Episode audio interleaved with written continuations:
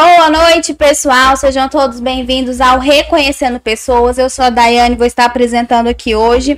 O Paulo vai estar com a gente ali, comandando o chat, as câmeras, o microfone. Dá uma boa noite aí para nós, Paulo. Boa noite, boa noite. Eu estou aqui praticamente vestida de galinha, em homenagem a uma das páginas aqui do nosso convidado. E antes de começar, a gente ia bater um papo muito bacana e divertido com ele. A gente até já estava conversando aqui a gente estava ao vivo no Instagram.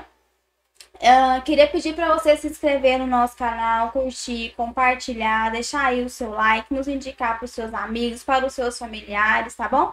E vou falar também um pouquinho dos nossos patrocinadores para você, para você que é daqui de Anápolis, a Brotherhood, a barbearia que fica ali do lado do, do Parque Piranga. Ela também está com uma unidade na Pinheiro Chagas, se eu não estiver enganada.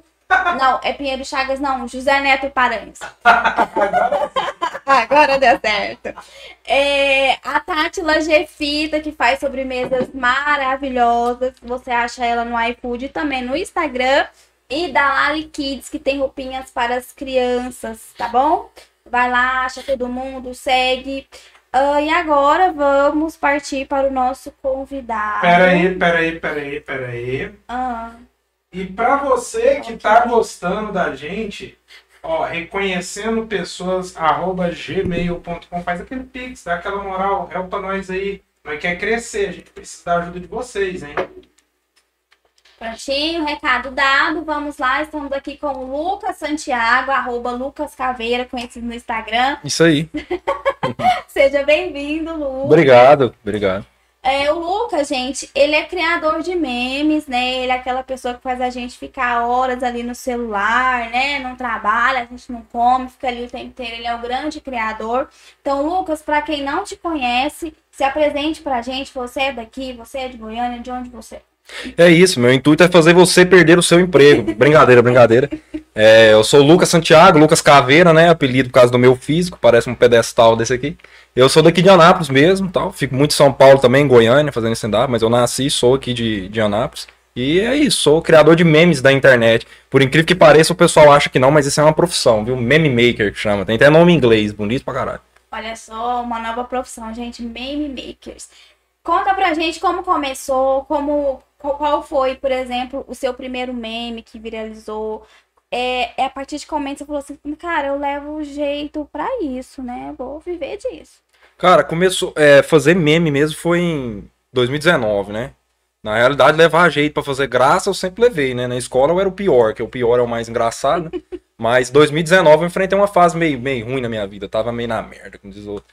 Aí eu falei, pô, vou começar a postar umas paradas engraçadas na internet. Tinha uma, tem uma página que hoje o cara é um dos meus. um irmão para mim, Bad Vibes Memes, o Rodrigo. É, me, via a página dele, seguia, achava massa demais. Falei, pô, vou começar a criar uns conteúdos também, né? E entrei cru mesmo, sabia fazer quase nada, editando as imagens pelo celular, aplicativo celularzinho mesmo, tal, postava as imagens. Na época eu criei a minha primeira página hoje é a Memes do Caçador. Eu entrei com o nome de Caçador de Gados. Hoje eu tirei o gado do nome dela porque teve aquela parada da, da briga política, né? Aí a galera ficava me envolvendo muito com política, me marcando negócio de Bolsonaro, Lula tal. Aí eu tirei esse gado até pra parceria comercial também, a galera não pegava. Mas eu entrei como caçador de gados na internet. Fazia uns memes, postava, que na época tinha um auge, tinha um meme que tava em alta, né? Porque memes sempre vira, é, viralizam um mês, em outro. Tava em alta fazer meme com um cara que fica mandando mensagem pra mulher, indo atrás da ex. Na época chamava os gatos da internet, né? Uhum. Aí eu comecei fazendo uns memes assim. Eu lembro que o primeiro meme meu que viralizou, viralizou assim, 200 curtidas, né? Mas para quem não tinha quase nada de seguidor, é, é viral. É, que deu bom, né? Foi um meme que eu fiz, pô, escolha seu nome de gado. Aí, tipo, janeiro, aí tava lá, touro, aí 4 de janeiro, touro forte tal. Aí foi, deu muito comentário, que a galera ficou comentando o nome. Foi um dos primeiros meus que viralizou. Mas foi em 2019 que eu comecei. Comecei a postar, foi deu certo, cara, incrível. Foi dando certo, eu fui modificando, me adaptando também com o tempo, novos memes que foi saindo, até virar hoje eu tenho uma porrada de página aí, né? Hoje eu tenho seis páginas de meme, ajudo em outras duas e cuido de uma trabalho em uma página de memes também. Mas eu comecei em 2019 por causa da depressão, velho. Tava mal, falei, pô, vou postar na internet. Ai, é e, de, e, deixa eu te fazer uma pergunta, mano. Como é que você. Você não é. Você é casado? Sou.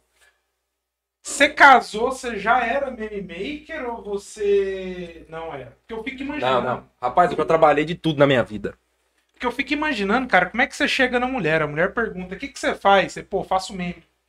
É, sim, né? Não, ainda bem que eu já sou casado e tal. Mas eu, eu comecei a fazer meme, eu já tava casado. Quando eu conheci minha mulher, eu ainda trabalhava de auxiliar administrativo. Rapaz, eu já trabalhei de tudo, velho, que você pensar na vida. Eu já fui, já trabalhei em cima de carroça, já fui pedreiro, auxiliar de pintor, auxiliar administrativo, já vendi rosa na rua, comprava as rosas, vendia nos bar, já vendi doce na beira da estrada, vendi DVD. Tá ligado aquela, aquela teoria que os caras falam, trabalha enquanto eles dormem, estuda enquanto eles descansam? Você só vai adquirir um AVC na cabeça, né? Isso não existe. Mas eu fiz, eu vivi isso por muito tempo na minha vida. tra- trampava demais. Mas eu já tava casado com ela há alguns meses. A gente se conheceu no final de 2018 eu abri a página no meio de 2019. Tinha alguns meses que a gente tava junto tal. Ela, inclusive, me ajudou, me incentivou. É uma das pessoas que mais me incentiva, e, inclusive, é grava meus vídeos. Que hoje eu gravo vídeos pro Reels Pessoal, né? Ela é minha, minha cameraman, meu videomaker, me ajuda bastante. É. Bacana. Fez isso tudo, gente. Confessou aqui pra gente que não troca resistência de chuveiro, hein? Não, não sei trocar resistência de chuveiro. Não me peça nada de casa. Eu sou o tipo do cara que o pai pede a chave de fenda e o cara leva um martelo. Sou fraco pra esse tipo de coisa. Não, não me peça. Você falou que tem seis páginas, né, Lucas? Sim. Como você administra essas seis páginas? Tem alguém que te ajuda? Como é? Porque assim, é muito meme, porque tem, são muitas páginas, né? Eu acho que tem que ter ali um- Muita coisa. uma organizaçãozinha pra poder funcionar, né? Olha, é, isso aqui não é soberba. Mas hoje eu me considero o melhor criador de memes do Brasil. Eu me considero, por dois pontos. Um, se for pegar 80% das páginas que criam meme, não criam, repostam. O cara pega o meme e reposta. Então, tipo, eu tenho certeza que a maioria da pesso- do, do pessoal que tá vendo a live ou que usa o Instagram já viu algum conteúdo que fui eu que criei. Às vezes o cara não sabe que fui eu, mas o cara pega um conteúdo meu, reposta, viraliza. Todo mês tem um conteúdo meu viralizado. Eu crio 100%. É, nós estamos no dia 10, no Desimpedidos, que eu trabalho. Minha vida, meu emprego, meu amor. O Desimpedidos. Dia 10, eu criei 111 memes pro Desimpedidos, que eu conto. Hoje é dia 10, eu já criei 111 no mês. Então, minha média que eu crio de memes por mês é no mínimo 550. Isso eu não tô mentindo, parece que eu sou o Naldo, né? Falando. Mas a galera pode entrar na página, pode contar. No mínimo 550 memes que eu crio por mês. Então, me considero o melhor criador de conteúdo por causa disso. Por quê? Existem caras que criam conteúdos melhores que eu, que são mais engraçados que eu. Isso tem. Meu amigo mesmo, que é meu sócio, o Rodrigo, ele é um cara que cria conteúdos melhores que os meus. Mas na quantidade que eu crio, não tem. Não conheço ninguém que cria na quantidade que eu crio. E segundo que eu, como diz o CR7, eu tenho que me achar o melhor, né? Se eu não me achar, ninguém vai achar, né? Então, certeza. Hoje eu crio memes do caçador, eu crio só. É, meu perfil pessoal, meu Reels, eu crio. Variedade de conteúdo também, eu crio muita variedade. Ó, Desimpedidos, que é onde eu trabalho, eu crio conteúdo esportivo. Metal Memes Brasil, que eu trabalho junto com o Rodrigo, que também é gênio, a gente cria junto. A Metal Memes Brasil, eu crio conteúdo de rock, metal. É, galo Caminhoneiro, conteúdo nichado, tem que ter um galo na imagem. Então, um conteúdo que envolve animal. Então, três conteúdos diferentes. Reels pessoal, quarto conteúdo diferente. Crio Reels meus, com a minha imagem também. Bom Dia Pra Você, que é uma página que eu abri junto com um amigo meu lá de Goiânia, que ele grava os áudios de Bom Dia e a gente posta. Então, uma página de Bom Dia, diferenciado. Quinto conteúdo diferente que eu crio também. E tem, às vezes eu até esqueci de algum aqui, tem a Brasa Memes, né? A Brasa Memes eu não, não crio muito pra ela, eu mais reposto. A Brasa Memes eu uso como uma, uma página de reposte. Mas realmente é muito cansativo e a demanda é muito grande. Eu tenho o Rodrigo que me ajuda a criar na Gala Caminhoneira e na Metal Memes Brasil. O resto eu crio sozinho.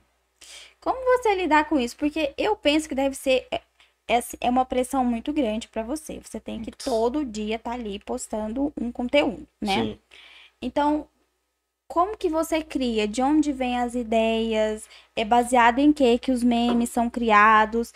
É alguma coisa que tá acontecendo na atualidade? Sei lá, você vê alguma coisa, olha, dá um meme legal. Como é que é que essa parada de, tipo assim, o que tá acontecendo na atualidade é bom. Todo conteúdo quente que cria rende bem, né? Tipo assim, saiu uma notícia agora, você cria um meme dali.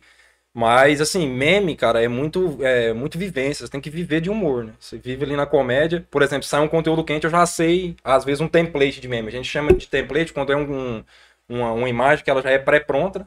Você sabe o que você vai incluir ali que vai ficar engraçado. É tipo eu pegar um vídeo, uma cena de um filme, que eu sei, pô, se eu colocar essa frase nessa cena de, de vídeo aqui, vai engajar. Então, um template de meme. É bom conhecer e viver, consumir memes, aí facilita essa criação, né? Agora, realmente é uma pressão muito grande ter que criar. Eu, eu, brin eu falo com. Meu padrasto trabalha serviço braçal, né? Eu brinco com ele falo, pô, mas o cansaço mental é pior que esse, que o cansaço físico da de noite você dorme, você descansa, né? O cansaço mental você não consegue nem dormir. Então o mental é, é mais cansativo do que, do que o físico. Mas é, é a vivência, é a convivência, cara. Eu acho que para ser um criador de memes você tem que ser iluminado, porque realmente tem ideias que depois eu vejo e falo, pô, não sei como que eu pensei nisso aqui, né? Mas é viver de comédia. E eu sou apaixonado pela comédia desde sempre. Consumo comédia todos os dias. Para mim a comédia ela é o melhor antidepressivo que tem. Que por quê? O que, que o antidepressivo faz? Ele libera hormônios na sua mente que te faz se sentir bem. Sorrir faz a mesma coisa. E é, é um antidepressivo que não tem efeito colateral, né? Que você tomar um remédio, ele tem efeito colateral, boca seca, dor de cabeça. A comédia não tem efeito colateral nenhum. Então a gente vê até esse efeito de cancelamento que a galera faz com o comediante e tal. É o que eu falo sempre: você não gosta de um comediante, não consome, não assiste o conteúdo do cara, porque ele pode ser um antidepressivo de outra pessoa que gosta, consome, que sorri, entendeu? Então, para mim, a comédia é o maior antidepressivo que tem. Por consumir comédia 100% do meu tempo, eu vivo de comédia. Eu acordo com a cara no celular, vendo comédia, criando. Facilita um pouco, né? Porque eu já tenho muita coisa na minha mente que. Ideias guardadas, gaveta, né? A gente fala. Tem uma gaveta de, de ideias na minha mente. Bacana. Quer falar alguma coisa, Gatinho? Você fez uma. Vamos só ler aqui o comentário aqui da galera. É, Johnny, salve. Guilherme Oliveira. Já tô no hype, só vamos. É, Rodrigo Paulossi. Bad Vibes Memes. Esse é, é o dono da Bad Vibes. Pô, cara, reposta seu treino todo dia. Eu sou do tempo que a página se chamava Caçador de Gados. Lucas era usuário de grandes superações. Você era usuário de, de pedra mesmo, mano? Não, não era não. Não? O cara tá zoando, pô. Comecei a usar tem três meses agora. Como é que eu era usuário de raiva? Ah, tá tranquilo. Vai. O que, que você diria para uma pessoa que quer começar a criar humor? Persistência. Persistência é o segredo. Cara, eu acho que. Quantos anos você tem, Dani? 32. 32 anos. Vamos supor que você Essa falar. Essa é a pergunta que você não faz pra mulher. É. Tá de boa aqui, ela, vai, ela, ela teria que responder, né? Pra não ficar sem graça.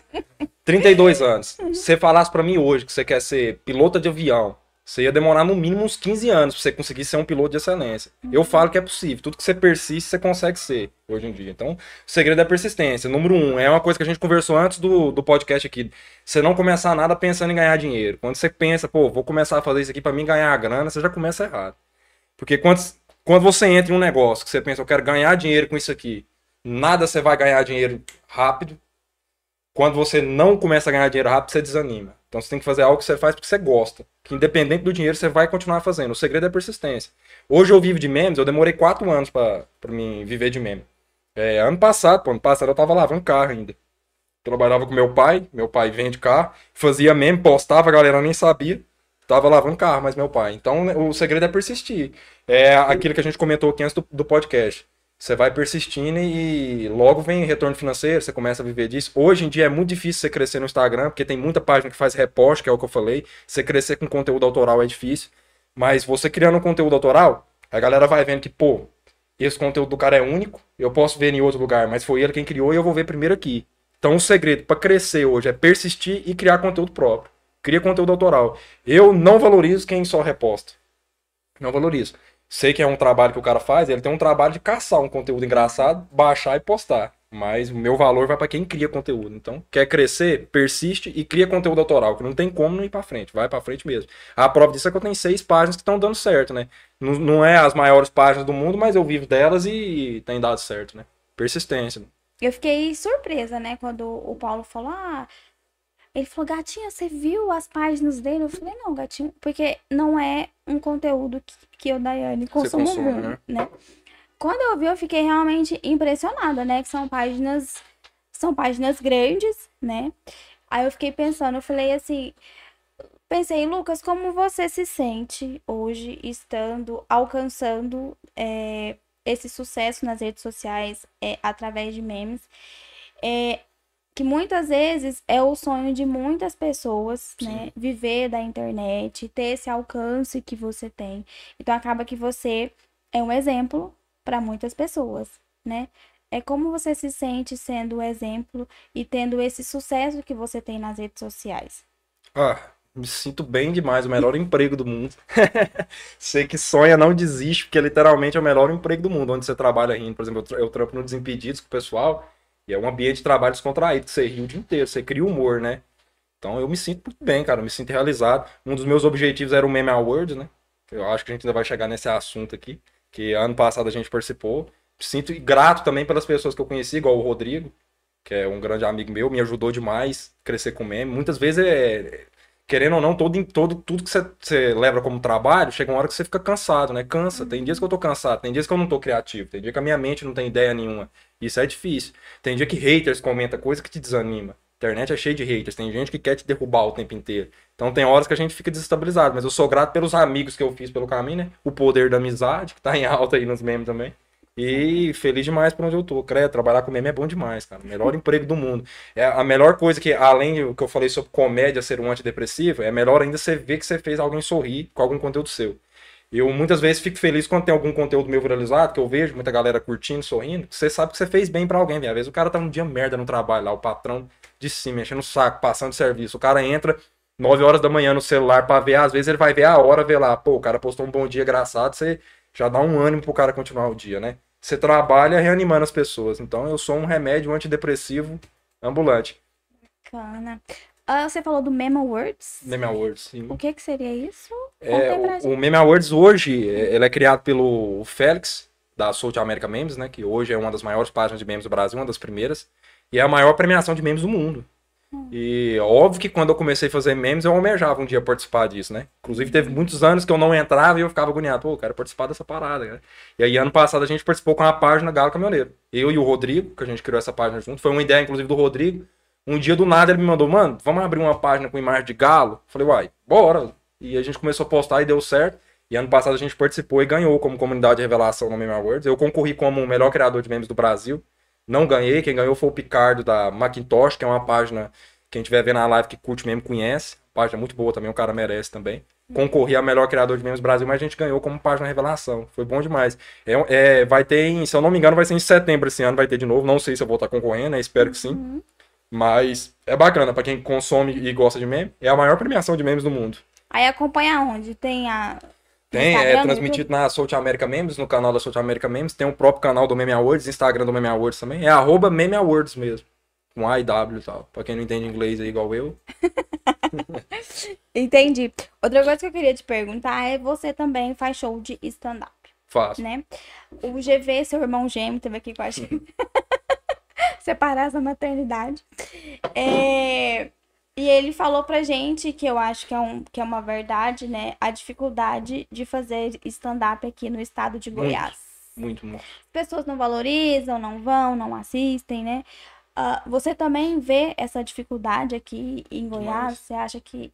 E por que, você acha que é tão complicado? Não só, não só no stand-up, eu acho que na cultura em geral, né? Igual eu faço teatro também, o teatro também a gente passa dificuldade pra fazer teatro em Anápolis. É porque realmente a cultura é meio, meio abandonada. O pessoal não abraça. Eu tentei produzir, eu acho que o GV comentou isso aqui no podcast com vocês, que eu tentei produzir stand-up aqui em Anápolis. É, eu fiz no Joana Dark, que é um centro cultural, né? Produzi duas vezes lá no Joana Dark, produzi no Zen Bar também, no Parque Brasília. O máximo que a gente conseguiu colocar de público foi 20 pessoas. E olha que eu trouxe comediante renomado aqui. Veio o Thiago Raiz, que é o primeiro policial de stand-up do Brasil. Tá estourado indo pra tudo quanto é lugar, amigo pessoal meu, lá de Goiânia, veio ele. É, teve uma vez que a gente trouxe Eduardo Jericó, que ele é lá de Curitiba, ele veio também. Veio Bro, Bro Malaquias também, que é um comediante grande. Então veio um pessoal que é conhecido da cena do stand-up, mas a galera que não consome muito comédia em Anápolis, infelizmente. O pessoal não abraça a cultura. Mas eu acho que isso aí é porque nunca teve, né? Anápolis nunca tem cultura. Começou a- comediantes de stand-up que vem aqui em Anápolis, é tipo Thiago Ventura, que já são os caras mais né, grandes, estabilizados, vem no teatro mesmo, a galera sentar no teatro. Mas um comedy mesmo raiz, que é você sentar no bar, tomar uma cerveja, comer um petisco e ver comédia, não- a gente não tem, né? Então a galera não tem essa cultura, vem de, de berço. Eu fui conhece- conhecer stand-up depois que eu comecei a trabalhar com comédia, que eu fui ver stand-up me apaixonei e comecei a fazer, né? Mas a gente não tem essa cultura aqui, infelizmente. Goiás é difícil. Tem os dois comedies de Goiânia também, tá, tá se mantendo, mas mesmo assim ainda, ainda é difícil. Aqui em Anápolis mesmo não tem nenhum comedy, né? Não, tem. não tem. E olha, a gente perde muito com isso. Eu acho que tem dois, os que eu conheço, né? Dois influenciadores grandes que eram daqui de Anápolis. Aqui não, sei lá, acho que não consegue evoluir. Foi embora, né? Foram embora pra São Paulo. eu vou e pro tal. São Paulo também, em Sério, breve. sério, você tem, você tem vontade? Porque realmente, porque eu acho que é muito chato você morar na tua cidade, sabe? E ficar naquela luta, naquela luta, e a sua cidade não te valoriza, por Não exemplo. né? Na realidade, não é nem, é, não é nem vontade, é necessidade, né? Uhum. Porque São Paulo hoje é a capital para quem trabalha com internet e comédia é São Paulo, né? São Paulo tem vários comedies pra você fazer. Acho que tem cinco comedies, se eu não me engano, em São Paulo. Então não falta lugar para você fazer comédia lá em São Paulo. E tudo que envolve internet, memes, a sede do, do, do Meta é em São Paulo, né? Que é Facebook, Instagram. Então lá, é- lá é o ponto. Realmente aqui não tem. favorece nada. Hoje a gente, eu, eu igual eu faço teatro, teatro aqui em Anápolis, é difícil manter uma turma que, que queira fazer, porque o pessoal não tem essa cultura nem de se interessar em fazer, né? Eu queria que tivesse comediantes de stand-up aqui em Anápolis. Eu não conheço ninguém que faça stand-up aqui em Anápolis além de mim. Não conheço nenhum comediante. Tem, tem influências, né? Tem o Lúcio Sincero, que faz comédia na internet, mas stand-up raiz mesmo, subir no palco contar piada, só- eu acho que aqui em Anápolis só tem eu que faz. Mas é por causa disso, não tá na cultura, a galera não se interessa em fazer, né? Tem, e infelizmente a gente, né, a, a gente que vive é, aqui, por ser uma cidade mais simples, interior de Goiás, Anápolis, pra mim é que é quase interior, a gente precisa de algo de que, que, que gire renda, né? É difícil você ter tempo aqui pra você parar, pra você fazer um stand-up também, que nada vai virar dinheiro pra te sustentar no começo, né? Então a galera, eu conheço gente que tem vontade de fazer stand-up, mas para fazer um stand-up aqui você tem que ir pra Goiânia. Então, pra Goiânia você gasta combustível, você gasta pedágio pra você ir. Se não tiver um lugar pra dormir, você tem que pagar um Airbnb ou voltar de volta de madrugada. Não é, é trabalhoso. Eu acho que por isso não, não, não gera comediante. A gente não tem um comedy aqui, né? Eu acho que se a gente tivesse um comedy aqui em Anápolis, talvez alguma garotada que conta piada ia falar, pô, vou lá fazer cinco minutos de piada, vou tentar contar, né? Vai que dá certo. Mas não tem, né? O cara tem que ir lá em Goiânia, você sair daqui pra uma coisa que é incerteza, pra você tentar cinco minutos lá saber se vai dar certo ou não. Eu, a primeira vez que eu tentei, meu show foi horrível em Goiânia. Bom, eu achei que tinha sido o máximo, né? Eu achei que. mas Hoje que eu entendo stand-up, que eu vejo os vídeos, falo, meu Deus do céu, que vergonha, exclui isso da, da terra. Foi horrível meu primeiro show, não entendia nada. Subi no palco, mas a galera abraça, o pessoal da comédia é unido. Eu nunca tinha feito, fui lá, o comedy abriu as portas pra mim, a galera não foi bem, me ajudou, foi o que me motivou a continuar fazendo stand-up. Tô aí até hoje fazendo, graças a Deus tem E- dado certo. E, e- e conta aqui pra nós aqui. Vou, vou fazer mais uma pergunta aqui, Guilherme. Agora mesmo nós vai falar isso aí. Mas como é que é participar do, do Meme Award? Você vai lá, se inscreve em algum lugar, os caras pagam passagem pra você ir, ou você chega lá, você com a cara dura e fala, ó, tem essa parte aqui, os caras, ah, beleza, entra aí. Como é Não, que é? na realidade a, a galera do Meme Awards escolhe, né? Quem é que vai participar. O pessoal estão de olho 100% do tempo em quem cria memes na internet, né? É, eles mesmos escolhem. Então não tem como você mandar um conteúdo seu e entrar. Passagem eles não pagam também não. Lá, em- lá em São Paulo, né? Porque pra falar a verdade, você participar do, do, do Meme Awards já é uma visibilidade que você tem, né? É praticamente um benefício que você tem. Então é uma honra você participar de uma parada que é a maior premiação de memes do mundo, né? Então acho que o mais que obrigação é o cara pagar uma passagem sorrindo para estar lá, né? E a maioria do pessoal que cria memes também é de São Paulo, né? Pra mim que é mais difícil que sou de Goiás, que mora aqui. Mas a maioria do pessoal tá lá, né? Quem participa mesmo, assim, é- as grandes páginas de meme, a maioria é centralizada em São Paulo e Rio de Janeiro. Então é, é mais fácil pro pessoal ir. Agora o evento é fantástico, né? Vai os melhores criadores de conteúdo do Brasil. Ano passado tinha o Luva de Pedreiro lá, que tava em alta. Então é um, é um evento incrível, assim. Mas eles abrem, abrem é, se eu não me engano, para você enviar, eu acho que tem como você inscrever a sua página para concorrer à página Revelação, que é uma página que o pessoal não tá mais de olho, não conhece muito, né? Aí tem como você inscrever a página para Revelação. Ah, legal. Porque É. assim, é, eu, eu consumo muito meme de certa forma. Até o Rodrigo falando aqui, eu da Bad Vibes, toda vez eu vejo lá. que- Qual tipo de cafezinho é você? Cara, isso aí, eu acho que eu posso, deve ter um povo que reposta só porque eu posso, que o povo não segue a página, eu acho mó legal. Sim. E eu acho que a dele nunca, nunca concorreu, né? Ou já. Já, já. Ah, já? Hoje o Rodrigo é um dos maiores criadores de memes do Brasil. Pra mim ele é o maior, né? É porque é meu Ele é amigo, daqui de não, mas- Anápolis, Rodrigo? Não, ele é de Curitiba, São Paulo agora. Mudou pra São Ah. Paulo também. Mas já ele tava comigo na gala, o caminhão dele também. A gente ganhou junto, né? Que a página é nossa. A gente ganhou junto. Ano que vem, é, ano que vem não, esse ano, espero que ele seja um do- do- dos coordenadores do evento lá. Esqueci a palavra agora que tem, mas quem organiza, né? Que a página dele é uma das, das maiores do Brasil. Pra mim é a melhor do Brasil. É a Bad Vibes mesmo. Não tem tudo igual. não. E de onde você conheceu o Rodrigo? Foi da internet? Rapaz, eu nem lembro. Foi da internet, mas agora como? Bate-papo UOL? É, foi no chat, bate-papo UOL. Era é. Mirk? Que- Como é que era? Era Aquele Mirk. bar... Mirk. Pô, não, eu sou tão velho assim não. O Rodrigão, o Rodrigão é da época do MSN ainda e tal. Bate-papo Tava lá no Pirque. Voice no Anápolis. Lá no... Rodrigo Paulossi, arroba bol.com.br. Tem uma amiga minha que é a Sandra, trabalhava junto. Falava que o nome dela era Sandinha Dornelas, a gata, arroba uol. Tinha essas paradas aí, né? Vergonha alheia, pai. Mestre do Tibia, arroba blogspot.com.br. Tinha essas paradas aí mesmo. Mas eu conheci na internet, a gente começou a trocar ideia, viramos bons amigos. Hoje ele é um irmão pra mim. Gosto dele tão quanto eu gosto da minha irmã. Irmão pra mim, cara é fera. Vocês brincavam de Harry Potter? Já brincou de Harry Potter? Não, não. Escondeu varinha? Nunca, nunca, nunca. Graças a Deus. A gente quase não se vê, né? Falta essas oportunidades, né? Então, a próxima vez que a gente se vê, a gente vai brincar de Senhor dos Anéis, né? Que é uma parada mais avançada. Você tem de varinha, o negócio é um anel logo. E... É, pô. Brincadeiras de criança do, do século XXI, né? Senhor dos Anéis, Harry Potter. É, tá na moda essas aí. Aí ele falou aqui que ele é da época do, do ICQ. Meu Deus. Credo, velho. Pelé jogava interclasse ainda, mano. Você lembra dos seus 13 números? Nossa, essa aí nem eu conheço. Olha que eu Não, também tô, tô por fora, pô. Agora que eu fiz 28, calma, eu já tô, sou mais novo. Sou meio desesperado com essa parada de idade. Tem medo de- de. Mesmo? Nossa, vai chegar. Eu não, não comemoro aniversário. Eu fico triste no aniversário que eu tô ficando mais velho. Mas tem quantos anos? 20 e 28. Eu tenho medo de, de bater 30 anos e, porra, não é nada na vida ainda, tá ligado? Não tem uma casa própria, não tem. Tá encaminhando pra isso aí, né? Não. Mas. é um To- não, desespero. Todo mundo tem essa paranoia com 30 anos. Aí quando bate os 30 anos que vê que, pô, sou realmente um bosta mesmo, aí o cara acostuma, não, né? com tri- os, os 30 anos é a melhor idade que tem na vida, confia.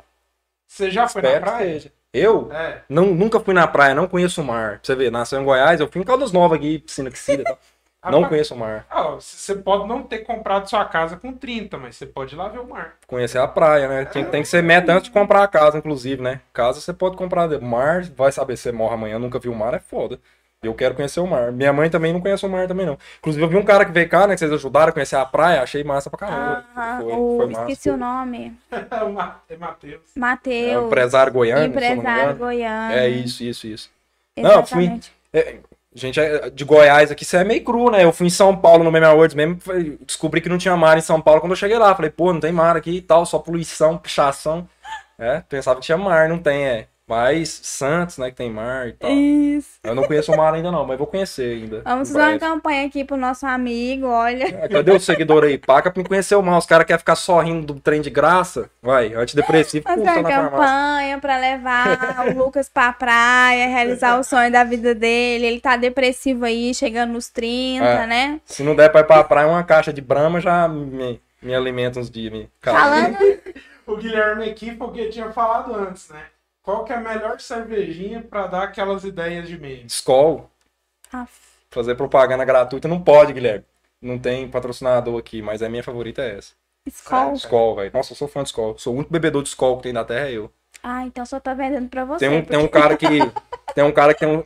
Pô, eu tenho um destaque no meu Instagram de Skol, nunca viu, não? Eu tenho uma tatuagem da Skol aqui, uma lata de Skol, pô. Sou fã de Skol. Deus. Eu tenho, tenho um churrasquinho na porta da minha casa lá, o cara só compra o Skol por causa de mim, que só eu Não, compro. certeza, porque É. Skol dá dor de barriga em, em- em todo mundo que toma aquilo. É, eu, eu já tenho dor de barriga natural, né? Então, Skol pra mim não faz efeito nenhum, já. E olha que eu não bebo. É a fama dela que eu, que eu escuto. Eu não bebo cerveja. Estão cancelando a Skol à toa. Melhor cerveja, pô. Os caras ficam bebendo Heineken aí, cerveja Nutella. Skol é raiz. Skol é. Quiser me dar uma camiseta da Skol, eu ando na rua. Você já fez o teste cego de cerveja? Não, cego não. Aquele que você vai, tipo assim, bota as latinhas. Eu fiz Ah, e tenta saber qual que é. É. Pô, se eu fazer, eu sei qual que é a Skol. Eu, Agora as outras não, eu, pensava isso, cara. Eu fui fazer esse teste uma vez. Sabe Sabe qual... porra nenhuma. né? Não, você sabe qual que saiu que eu gostei? Local. Glacial. Aí, a braba, glacial é boa também. Samba, samba é a lendária, 70 centavos. Nossa. Essa eu não conheci, não. Não conhece samba? Não. Pô, tá nos memes direto aí. Samba é a braba. 70 centavos. E, e eu vou falar a verdade pra você. Eu não sou aquele cara que leva Heineken pro churrasco. Não gosto. Leva Bavária e bebe Heineken. Não. É o, é o prega esse aí. Eu sou o cara que se os outros levam Bavária, eu bebo a Bavária. Eu tenho um gosto, assim, peculiar. Eu levo porque ninguém leva Skol, né? Se eu não levar Skol, eu não bebo. Mas Skol é a mais braba. Mas, mas é, o Guilherme foi o Guilherme que eu tô pensando, ele é um amigo pessoal meu também, gente finíssima. A gente tem uma, uma- ele cuida de uma página de memes da Bad Vibes, a Bad Vibes Games. O cara é um gênio também. Mas realmente cerveja dá uma criatividade. A gente comentou sobre isso aqui, né? No começo É do o podcast. suco da Suco criatividade. da criatividade. Tem que tomar cuidado pra não virar alcoólatra, né? Tem que beber, porque a alcoólatra bebe todo, todo dia, né? Você tem que beber de noite, que aí fica de boa, não corre o risco. Mas você cria pra caramba, né? Queria... Então não, você tem- bebe pra caramba. É, um pouco, velho. Não, ainda não sou alcoólatra. mas não, realmente cerveja dá uma, dá uma criatividade boa. Só que tem que tomar cuidado pra você não beber muito e não ficar dependente disso. Porque eu comentei com você aqui no começo do podcast que, pô, quando eu bebo uma, uma cerveja eu me sinto mais criativo. Só que você não pode se tornar dependente disso, que, pô, só consigo criar seu bebê, né? Que eu já me senti algumas vezes perto de chegar perto disso aí. Aí que mora o perigo, né? Aí tem que se afastar. Agora fumar, fumar, fumar é paia. Fuma- eu fumo, só fumo quando eu fico nervoso. Eu fico nervoso umas quatro vezes por dia. Brincadeira, não fumo, galera. Não Vai. fumem. Não fuma. Largue, parei de fumar cigarro. Minha mãe falou pra mim evoluir, largar cigarro, parei de fumar cigarro, só tô fumando pedra agora, graças a Deus. Evoluir. E, e- e assim, cara, é, só pra ler uns comentários aqui rapidão. Ele já mostrou a tatuagem da Skol. Rebeca Silveira. Se não fizer o ADM feliz, não tem como ele fazer a gente feliz com os memes. É, Tânia Rayane, cheguei, cheguei. Boa noite, Tan. É, falando que a Daiane tá muito gata hoje, pra eu tomar cuidado, senão ela vai roubar essa mulher. Não vai, não. não ela tá linda mesmo de preto. Só faltou o batom preto ali, ó. Ia ser a mini Batgirl. Ela veio de galo caminhoneiro. Eu vim de Galo Caminhoneiro. Tô só a pena hoje. E nós temos aqui o Rodrigo falando que a melhor cerveja é Itaipava, que, que é como um refresco e laxante natural. Concordo. Laxante natural, tá vendo? Escola da dor de barriga. É. É, Itaipava é a maior parceira da Hugs, né? Que você compra Itaipava, já tem que comprar a fralda já, que você caga na calça. Tá de boa, uma anda junto com a outra. O- eu, tenho, eu jogo um joguinho aqui com uns amigos meus, já tem uns poucos anos, sei lá, desde 2008. E a gente trocou o nome da cerveja, né? Mais cerveja, é um X-Clec. Né? Eu vou ali buscar um X-Clec agora. É, porque na época a mãe não podia latinha. saber que tava indo beber. É. Aí tinha que falar o barulho da lata. É, aí, aí numa dessa daí, um dia eu acabei com a garrafa de 51, uma cerveja. É, destilado eu não bebo. Destilado. Smirnoff, cheguei aqui, eu não sabia nem quem eu era. E o o que que tá acontecendo? Eu falei, hã? Não bebo pinga, é, destilado geral, vodka, E whisky. Não bebo, não bebo. Não, é- não é uma bananinha? Na- jamais, nem canelinha. Pior é aquela lá. Mas porque você bebe, você esquece. O problema é esse aí, né? Uma hora dessa você vai acordar arrombado aí, não sabe por quê. Preze pelo seu corpo sua vida. Mas a realidade é que uma vez eu bebi. bebi não sei se foi em Goiânia ou foi aqui em Anápolis. Acho que foi aqui em Anápolis. Não, graças a Deus essa hora não chegou. Se chegou, eu não vi. Ainda bem, deve que eu emendei no outro dia, não deu nem pra sentir. Mas eu bebi aqui em Anápolis uma vez e eu acordei em casa no outro dia. Eu acho que foi aqui em Anápolis mesmo na cidade, mas eu acordei em casa. Pô. Falei, pô, alguma boa merda deu. Minha mulher me largou. Aí perguntei ela, falei, pô, e aí, o que que deu? Como é que eu vim parar aqui em casa? Ela, Não, você veio dirigindo normal, aí que mora o perigo, né? Porque Eu dirigi sem ver, quilômetros. Numa dessa aí o cara morre, já era. Eu parei de beber, porque eu esqueço. Que Vanderia que não esteja nos vendo, obrigada. sim. É, pelo amor de Deus, eu já tomei uma multa de, de. Por causa dessa parada aí, tem nem três semanas. Por causa de uma latinha, eu tomei uma multa de 3 mil reais de recusar soprar o bafomé lá da, da polícia. Maria. Não assoprem o bafomé, hein? Não derruba o vídeo de Polícia Federal, mas não assopre porque é pior. Você vai preso, confia em mim. Com a latinha não vai, não. Será? Ah, não Do sei. jeito que eu sou sortudo, Mas- só de eu cheirar a cerveja, eu tava na cadeia já, se eu assopro. Ah, não, pelo chassi, né? É, dá pra perceber, né? Parar, pararam eu, é, fui o último a separar da Blitz. Encerrava meia-noite, era 11h50. Parou nós. Tô parado. É, aqui- Multa de aqui- 2.900 reais. Acho Foi que aqui não, foi em Goiânia, pior. Goiânia. Nossa, Setor- que- que bravo. Marista, Goiânia. Também você, né? Você tava Você longe. foi cara. esperto, hein? Ah, eu tava fazendo stand-up, né? Melhor show da minha vida foi na noite. Inclusive, no outro dia teve uma, uma mulher que mandou na- no meu direct falando, pô, você foi o melhor da noite. Eu falei, pô, o Detran achou também, me parou duas esquinas depois aí, enfiaram três contos no meu Ui, melhor da noite. Tomou três garrafas de conhaque, mas o Ah. problema foi a lata. Quem dera se fosse as garrafas de conhaque, né? Tinha não, que se for pra tomar multa, bebe pra cair, pra valer a pena os 3 mil reais, né? Bebe pra passar mal logo. Pra você, né? Aí se você beber de verdade mesmo, você não vai nem embora dirigindo. Você vai num carro do IML, dá de boa, ambulância, não tem perigo nenhum tomar multa. né? Foda é beber pra tomar multa igual eu. A Michelle vendo a gente essa hora. Nossa senhora, oremos. É, vamos Tem criança no chat aí não, né? Por favor, criança, não, Não. me acompanhe. É. E, e tem outra coisa também que é problemático na bebida, cara. É o gelo. Gelo deixa todo mundo louco, né? Por quê? Fica mais aguado? Pô, essa é nova pra mim. Não. Você pega aqui, ó. Você bebe vodka com gelo. Você fica louco. Você bebe uísque com É, gelo. o problema é o gelo. Você fica louco. Você põe gelo em qualquer coisa, você fica louco, cara. O problema é o gelo. Põe gelo na coca, você fica louco também, dependendo do jeito que você cheirar, né? É, tem que saber, né? Usar essa parada. O problema é o gelo, na realidade. E foi assim que a gente perdeu a monetização de novo. Ah, já não ia ser monetizado mesmo. Convidou eu já. Socorro, O, G- Deus. o GV derrubou. O GV derrubou. Prazer, pessoal. Monarque de Anápolis se apresenta pra vocês. O Léo Lins do, do trânsito. É. Cadê os fãs do Léo Lins aí? Léo Lins é amigo Nossa, nosso Léo aqui. Lins. Léo Lins? É. Cara, eu amo o Léo. Fã do Léo Lins. Pô, como não amar aquele cara? Pô, o que eu falei, tem gente que não gosta, mas então não consome o cara, né? É o ca- Pode ter certeza que ele é o antidepressivo de algumas pessoas. Pô, E Tem- quem gosta consome ele? Pô, não sei, eu não consumi ele ainda, né? Ô, Léo Lins, se você estiver vendo isso aí, compareça por gentileza na minha casa depois da meia-noite, quando minha mulher já está repousando, pra mim te consumir. mas quem gosta, consome, pô. Quem gosta, consome. É. Falando em, em Léo Lins, né? Você se inspira em algum comediante, em algum meme maker, em alguém? Não, Não. comediante não. Na realidade, eu comecei a fazer stand-up por causa do Murilo Couto, né? O Murilo Couto, ele seguia uma das minhas páginas, na Memes do Caçador. Aí um dia ele postou um, um fly. Eu via que ele curtia minhas coisas, comentava algumas coisas, eu achava bacana pra caramba, né? Aí um- eu nem sabia que ele fazia stand-up na época, pra falar a verdade. Eu conhecia ele da TV, né? Do SBT. Aí um dia ele postou um flyer de agenda de shows dele. Aí eu respondi, falei, pô, vai vir em Goiás? Não? Ele falou, mano, vou em, vou em Goiânia, aparece lá no show e tal. Aí me chamou, me convidou pra ir no camarim, trocar ideia com ele. Eu troquei ideia com ele lá em Goiânia e tal. Aí ele que falou, falou, mano, faz stand-up, pô, você já tem uma parte, tem um público pra entregar seu conteúdo, começa a fazer piada, fazer stand-up, tal, você já conta piada, é um cara engraçado. Mas me inspirar assim mesmo, não.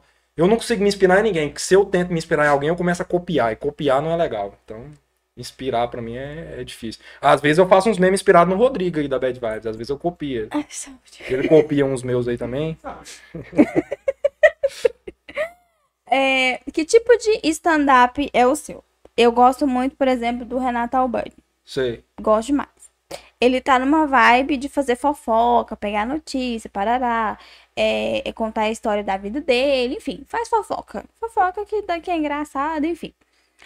Tem uns que são mais, inventam um personagem e faz, né? E tem outros que, sei lá, pega coisa aleatória, interage com a plateia. Esse- acho que ontem eu tava é, vendo um que o show dele é praticamente interagir com a Interação, né? plateia. Ah, você é policial, não sei o que. Ah, fulano, ah, ali um namorado pra você, não sei o que. Que tipo de stand-up que é o seu? Que tipo de Interação mesmo é uma das coisas que eu mais admiro e acho difícil, né? Uhum. Porque você tem que pensar muito rápido ali na hora pra você ter uma piada pronta. Se você não tiver, quebra o clima, né? É, bom, eu, eu faço muita piada de autocrítica, Uhum. que eu posso fazer umas piadas mais pesadas que ninguém vai se sentir mal, porque eu tô me autocriticando, né? Tem muitas piadas sobre relacionamento também, mas eu pento mais pro humor negro também. Eu tô querendo escrever um solo de, de humor negro, piadas que eu não posso contar aqui, Uhum. senão vai cair a monetização do canal. Mas eu tô pendendo mais pro humor negro também. Gosto de fazer humor negro. O humor negro, ele é, ele é um tipo de, de- Não pode nem falar humor negro mais, né? Agora lá em Goiânia mesmo a gente fala humor pesadão, né? Aham. Sim. É, o racismo é proibido, né? Mas a gordofobia tá de boa. Pesadão pode. Aí não pode falar mais, mas o humor ácido é o que a gente. que eu, que eu curto mais fazer. Porque o humor ácido é o seguinte: tem muita gente que não gosta, mas quem gosta, a galera consome e ri pra caramba. É um humor que você tira mais risada. O pessoal gosta de ver. Quem gosta, gosta. Quem né? gosta, gosta realmente. Uhum. né? Então, shows de, de, de humor pesadão, por exemplo, tem no Goiânia, no Goiânia Comedy, lá no Comedy de Goiânia, são os melhores shows que eu já fiz, assim. A galera abraçou mais, gostou mais. Eu curto um humor ácido também, consumo também, faço também. É um humor mais fácil de viralizar, que é polêmico, né? Você postar um humor ácido na internet, quem não gosta vai comentar alguma coisa criticando. Quem gosta vai comentar alguma coisa gostando. Isso engaja. A crítica engaja o conteúdo. É. Pode ser que um cara reposta um conteúdo seu pra te criticar, mas ele repostou, então ele tá te engajando, né? Hater só serve pra. Você que é hater da internet, aí você só tá engajando quem você não gosta. Hater serve pra engajamento. Falando de hater, você já teve que apagar algum meme ou alguma postagem por conta de comentário? A Tânia esteve aqui com a gente, ela até tá nos acompanhando ali. Ela já até falou pra gente que ela teve que chegar realmente a, é, a excluir é, a postagem por conta da quantidade de comentários negativos, gente se sentindo ofendida por, por uma coisa, enfim, muito idiota. E paguei, paguei um ontem. Tive que eu Mesmo. pagar um, não um bom dia pra você. Mas eu não apago nunca porque as pessoas estão. Eu faço piada, então eu não posso me deixar abalar pra alguém que não gosta. Se eu ver que tem algum conteúdo que tá indo mal, eu apago justamente pra não violar nenhuma diretriz do Instagram, né? Uhum. Porque a galera que não curte seu conteúdo, que ela se sente ofendida, ela vai denunciar o seu conteúdo. Isso pode prejudicar seu engajamento. Eu apago justamente por isso, mas não porque alguém achou ruim ou não. Agora, se for um conteúdo que eu sei que não viola a diretriz do Instagram, por mim pode achar ruim, comentar o quanto quiser, vai ficar lá. Instagram não derrubando, mas eu, eu já perdi minha página uma vez. Inclusive, eu perdi a Memes do Caçador quando eu tinha só ela. Eu fiz um meme que era Monopobre Brasil. Sabe o Monopólio, aquele jogo? Que você anda as casinhas, tipo Banco Imobiliário? Eu fiz um Monopobre do Brasil. Aí eu editei as casinhas. Tipo, pô, é, usa o Bolsa Família pra comprar um gás. Vai pra prisão, esqueceu de pagar a pensão. Beleza, fiz esse meme. Postei. Aí eu vacilei na legenda. Xenofobia, e se tiver outra palavra, eu sou leigo, não sei. Mas quando você critica, critica tipo uma nação, uma cidade, é o Instagram é uma das, das direitas mais enjoadas do Insta. Aí eu coloquei na legenda assim, é, só com, com monopólio, só com coisa pobre porque brasileiro não tem dinheiro. Aí eu perdi minha página. Aí, irmão, foi um dos, só tinha ela. Eu falei, agora fudeu. Eu já conheci o Rodrigo na época, ele lembra. Eu fiquei Acabou. Hoje, se eu perder uma das minhas páginas, não tem outras, né? Naquela época era o que eu fazia. Então você pensa você viver 24 horas do seu dia com uma coisa, de repente você perde aquilo que você faz, que é o que você gosta, né? Porque não era meu trabalho ainda, eu fazia porque eu gostava. Então meu único lazer pra denunciar caiu. Aí eu solicitei análise no Instagram, não voltou a página, eles dão 30 dias. Aí já tinha passado o prazo já de voltar, e eu falei, pô, agora, irmão, só por Deus, não tem solução mais. É Deus, orar, cantar um zine pra igreja, ajoelhar, só Deus pra resolver. Aí voltou a página, do nada voltou. Aí voltou e o Instagram voltou o post, que eles analisou e falou que não violei as diretrizes. Mas eu cheguei a perder minha página, mas depois reativaram a minha página. Aí depois disso eu fiquei esperto, não violei diretriz mais. Mas a minha página, Membros do Caçador, é a que eu mais violei diretriz na história, porque foi minha primeira, né? Então com ela eu aprendi o que, que podia, o que, que não podia, fui postando, violei muita diretriz nela, muita coisa assim. Às vezes você postar um vídeo, tem um vídeo engraçado da galera brigando no bar, cadeira voando, papo você posta, aí cai, violência, organização perigosa. Às vezes nem tem nada a ver, mas cai, Instagram não aceita. Eu fui aprendendo com o tempo. Mas agora apagar conteúdo por causa de, de hater, só se eu saber que corre o risco do conteúdo cair. Porque a galera não gostou, não. Não tô nem aí pra hater. Meus vídeos os caras comentam, pô, sem graça, era pra rir, tá magra. Eu faço é responder pra engajar, que aí de outras galera que curte ver vai comentando em cima, só engaja. Quem quiser comentar seu, seu conteúdo é ruim, agradeço que engaja meu conteúdo. Hater na internet só serve como engajamento. Já me afetou um tempo, né? Quando eu comecei, me afetou. Hoje em dia não me afeta mais, não. Tô de boa quanto a hater. Quanto mais hater tiver, o cara continua seguindo, né? É engraçado que o cara que não é hater, ele para de seguir. O hater te segue fielmente pra ver o que, que você posta, te criticar. Bom demais. Quem não gosta, assim, quem não gosta é os que mais são os mais é os que mais engajam. É, ué.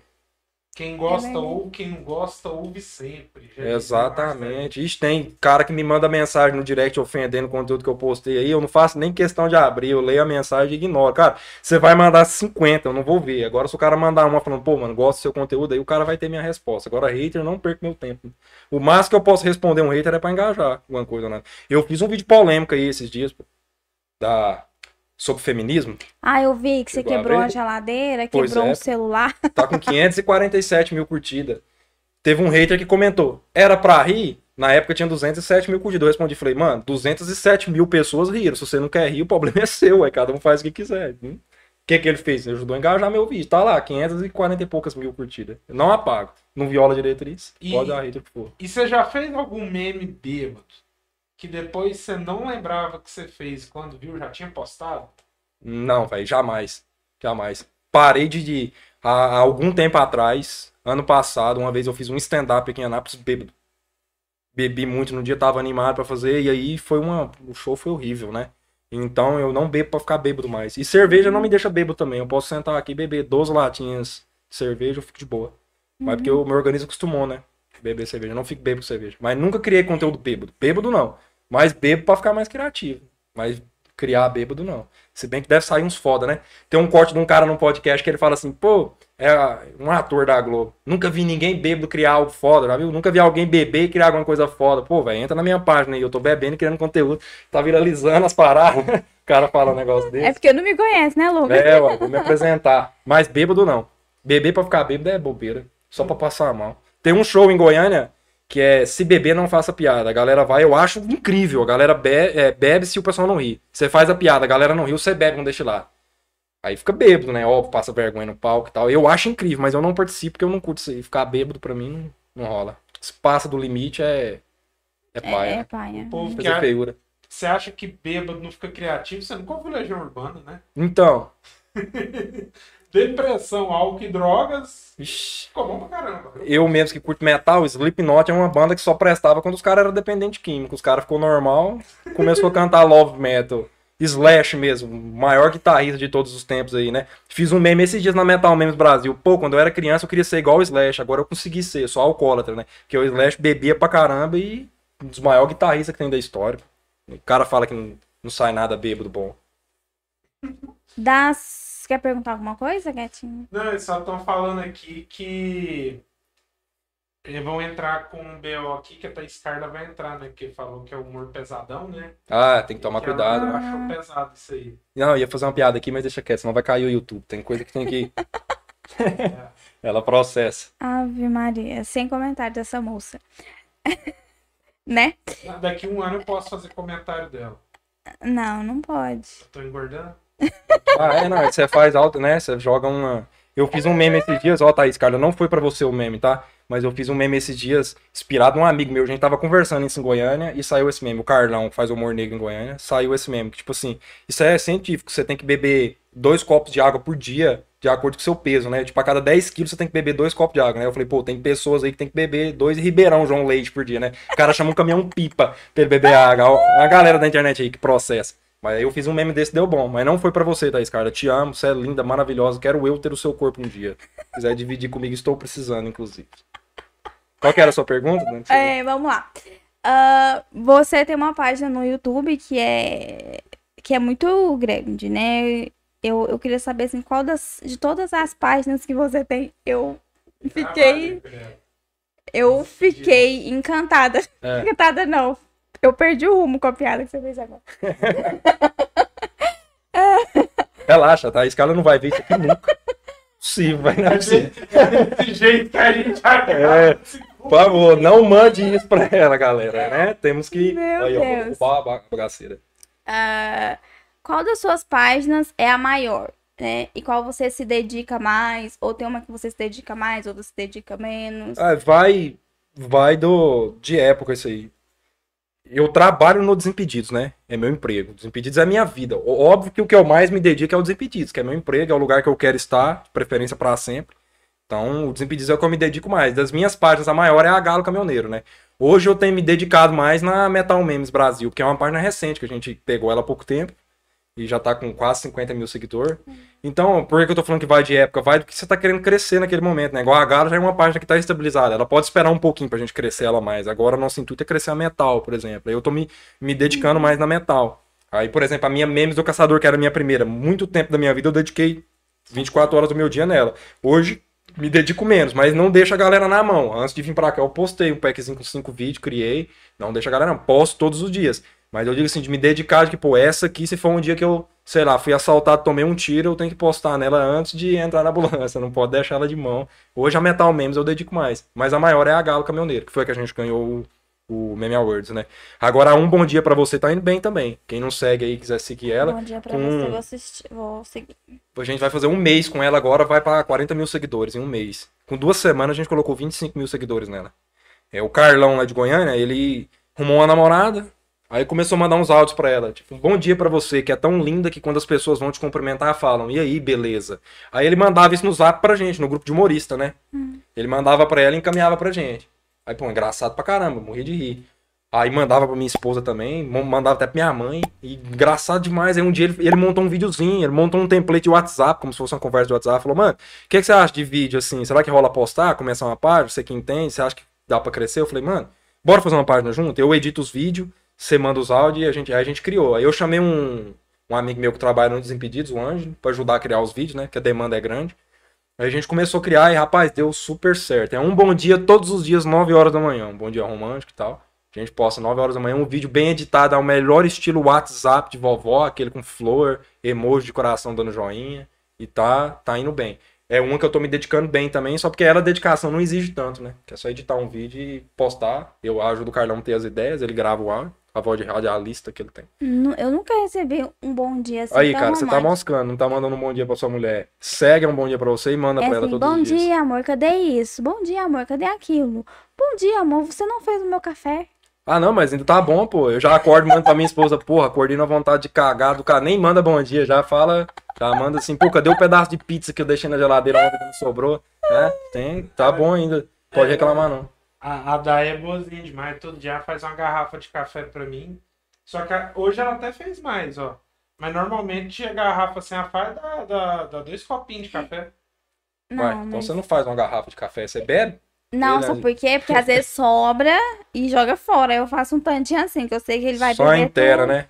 É, É, é, porque senão- é aquele assim. Você já- você já, fez- já chegou na fase da vida que você fazia café com pó do dia anterior? Nossa, cara, eu não sei fazer café. Chegamos em outro ponto. Não, nunca coei café, já tentei algumas vezes, não presta. Quem faz é minha esposa. Quan- é, às vezes fica bom o café dela, quando ela erra a mão. Nossa, ela vai me matar essa vez aí. Mas ela faz um cafezinho margoso, parecendo de pirona. E eu acostumei com a minha mãe, minha mãe faz um chafé. É nove colheres de açúcar que a minha mãe coloca. Nossa. Então eu acostumei a beber café doce, doce, doce. É difícil achar um café que me agrada, né? Porque todo mundo faz café mais amargo mesmo. Café de vó mesmo é de pirona puro. Você toma, sara a cabeça na hora. Amargoso. Sua mãe quase derrete a rapadura e joga pó nele. A minha mãe, né? Minha mulher faz um mais, mais magorzinho. Aí minha mãe gosta do, do café docinho. Só uma pergunta, qual que é o nome de sua mulher? Rebeca, ela tá aí. Comentou agora nessa né, comentário. dela. Rebeca, oi, Rebeca. Ela Nem tá se identificou. Tá vendo, amor? Falei que eu viria pro podcast. Eu estou aqui, eu não menti. Aquela moça que veio com você é quem? Ah, não. Mentira. Era Rebeca, Uber, amor. Chegar lá eu te mostro no, no 99. Mentira. O Lucas chegou aqui e, Renault Duster. ele foi parar lá, não sei na onde, lá no sexto andar. Eu falei, meu Deus, onde esse homem Pô, tá fiquei perdido. Achei três biqueiras no caminho, dei uma parada pra. Custei a achar aqui. Falei, não, vai, vai, ainda, ainda subi no elevador errado. Ele entrou, falei, gente, aqui, mas galera. cadê o convidado? Ficou perdido, gente. 8h40, o cara caçando o endereço, né? Pô, não era aqui em Goianápolis, 30 e tantos quilômetros. Aí a gente, a gente ainda fez uma pegadinha com ele. Ah, é, é a casa do Paulo? Eu falei, não. Ele, ah, não, não acredito. Não, fudeu.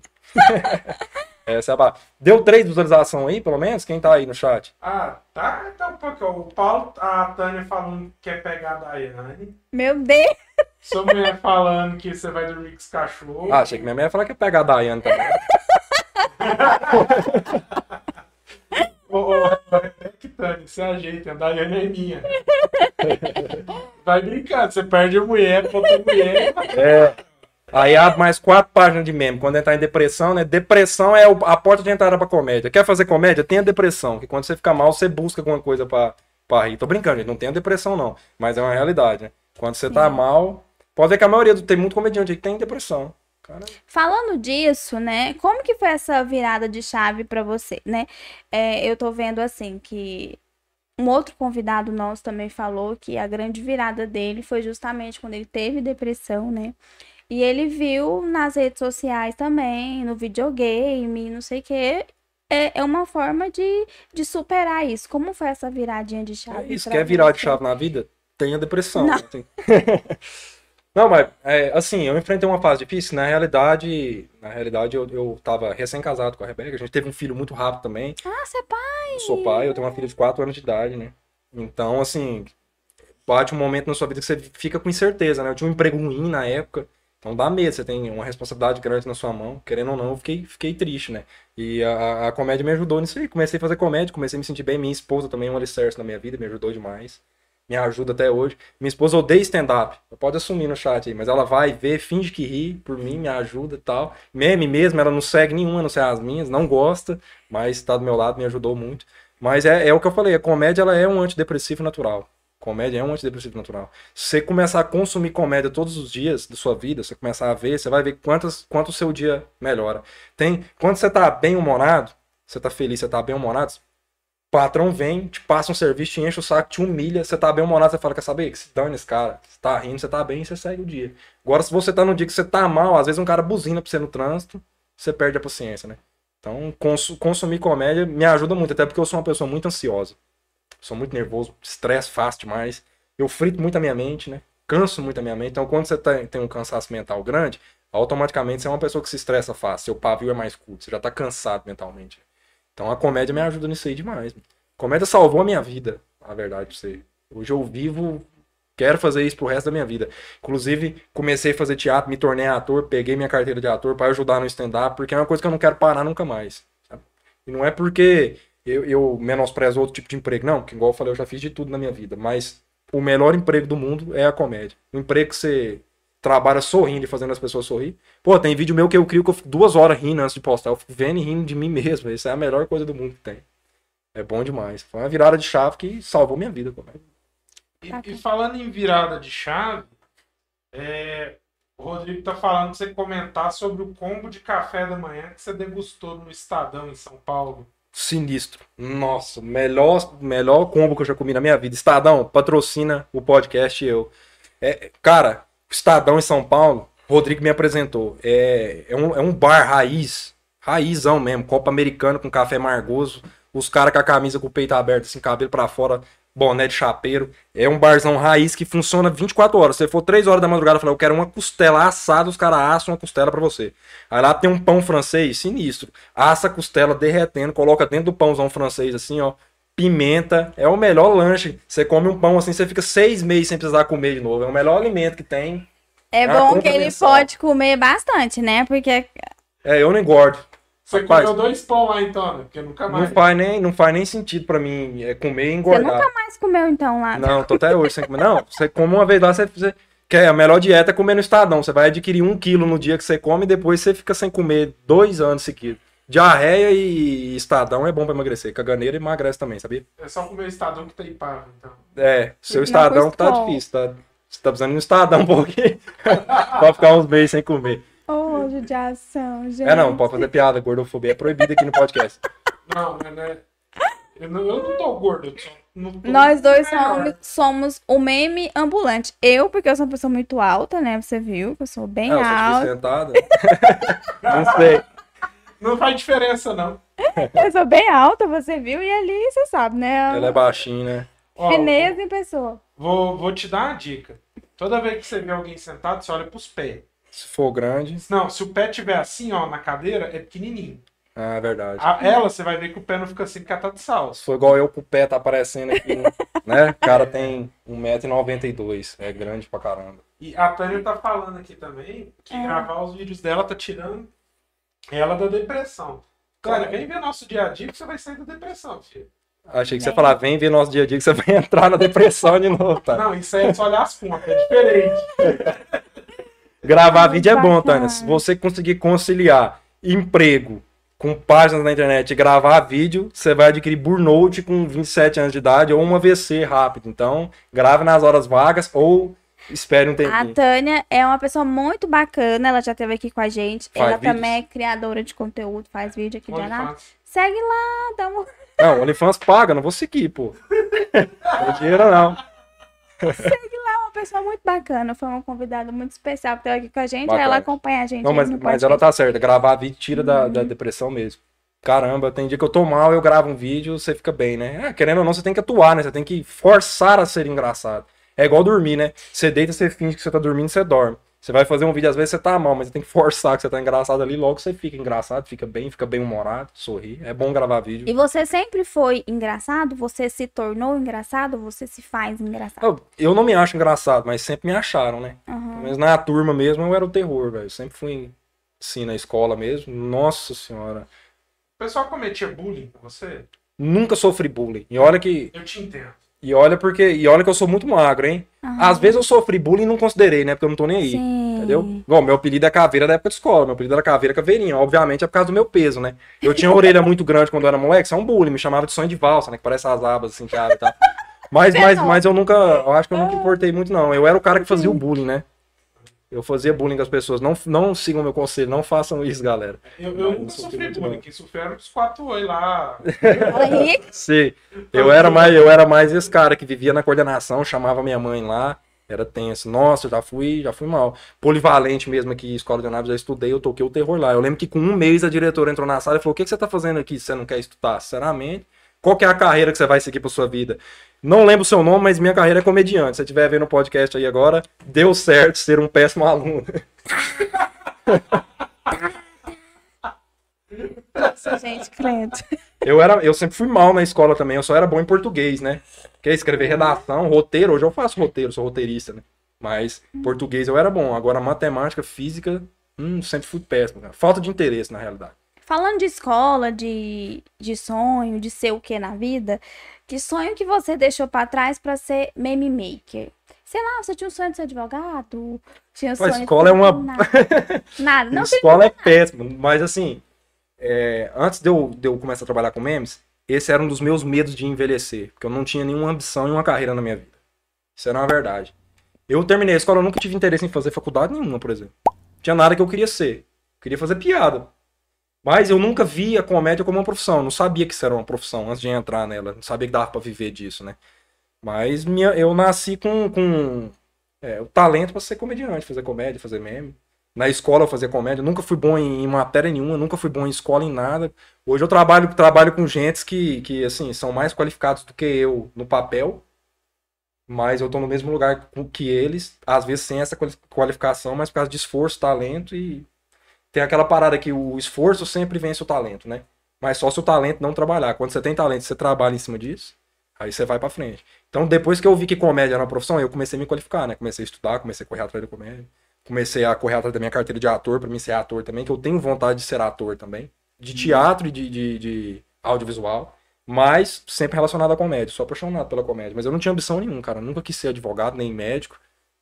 Ambição nenhuma mesmo. Na moral, se eu perder a comédia um dia, eu vou ser pedreiro, que é mais fácil, você ganha bem.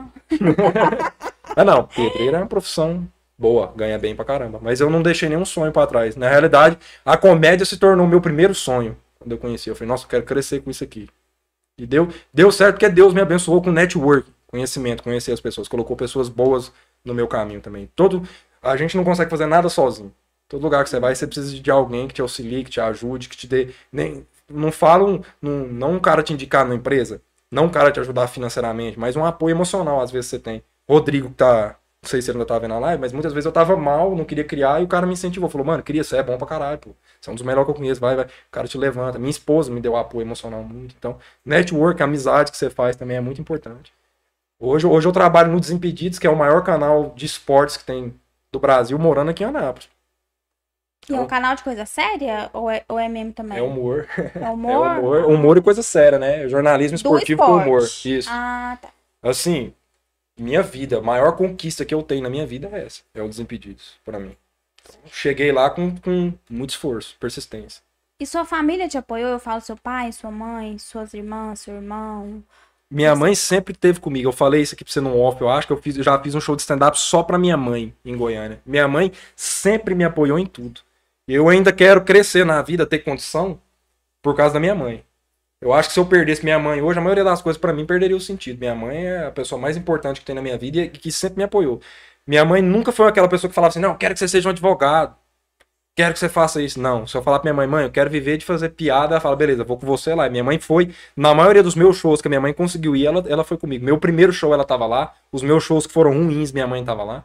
Eu fiz um só pra ela, eu e o Wagner Oliveira de Goiânia. Era, era ela, meu padrasto e o, o, o dono do bar que tava lá. E a gente fez o show e foi, eu te falei, foi um dos melhores shows que eu fiz pra minha, da, da minha vida.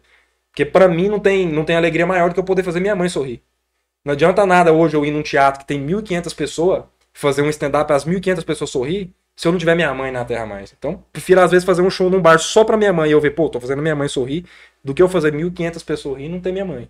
Então, minha mãe é a pessoa mais importante pra mim, sempre me apoiou. Minha esposa também sempre me apoiou. Igual eu falei, ela não, não gosta de stand-up, não gosta de comédia, mas me apoia, vai. Aprendeu a gostar de muita coisa por causa de mim. Sempre me apoiou. Minha irmã também me apoia muito. Comediante quase me fez chorar, gente. Por causa da mãe?